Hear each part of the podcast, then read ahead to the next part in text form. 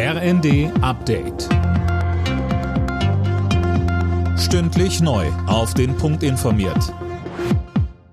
Ich bin Gisa Weber. Guten Morgen. Nachdem die Bundesregierung zugesagt hat, Schützenpanzer an die Ukraine zu liefern, werden weitere Forderungen laut.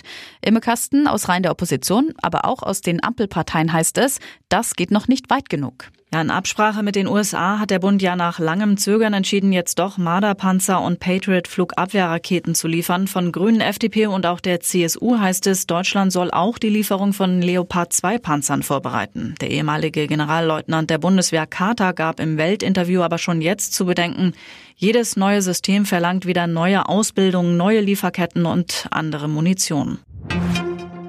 Die Hängepartie ist vorbei. Der Republikaner Kevin McCarthy ist im 15. Anlauf zum Vorsitzenden des US-Repräsentantenhauses gewählt worden.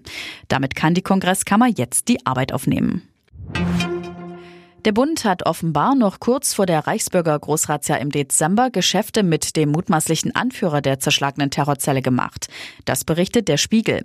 Demnach verkaufte das Bundesfinanzministerium ein größeres Waldstück in Thüringen an Heinrich den 13. nur zwei Tage bevor bei dem Adligen und 24 weiteren Terrorverdächtigen die Handschellen klickten. Das geht laut Bericht aus einer Antwort der Regierung auf eine Anfrage der Linksfraktion hervor.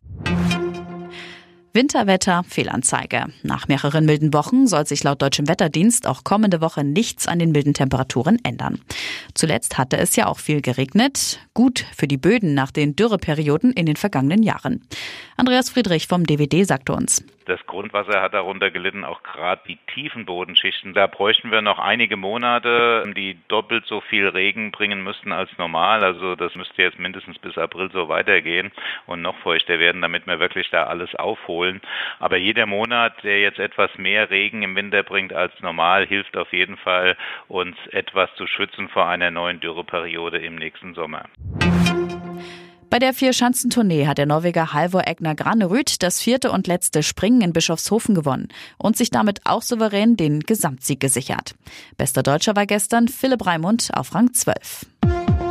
Alle Nachrichten auf rnd.de